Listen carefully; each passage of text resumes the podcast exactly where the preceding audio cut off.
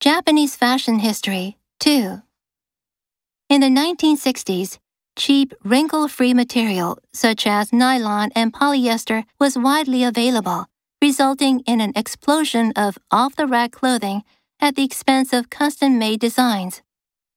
The exhibition traces how the emergence of color TVs in the home opened the door to styles worn by Western youth. Miniskirts fashionable in the UK became a hit with Japanese women, while the Ivy League look went mainstream with men.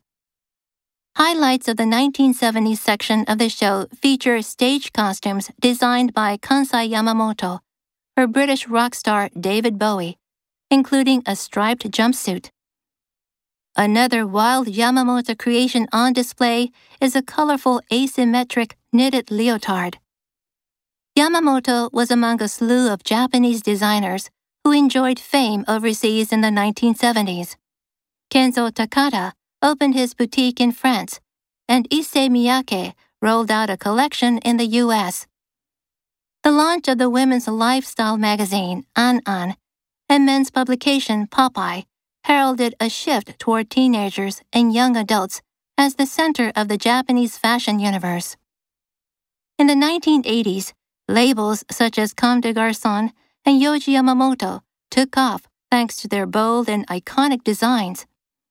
Singer Seiko Matsuda, known for her distinctive hairstyle, and other idols stormed the fashion scene. Among the clothes on display are stage outfits worn by pop singer Kyoko Koizumi in Kohaku Utagassen, Red and White Song Battle, the biggest end of year TV show in the country.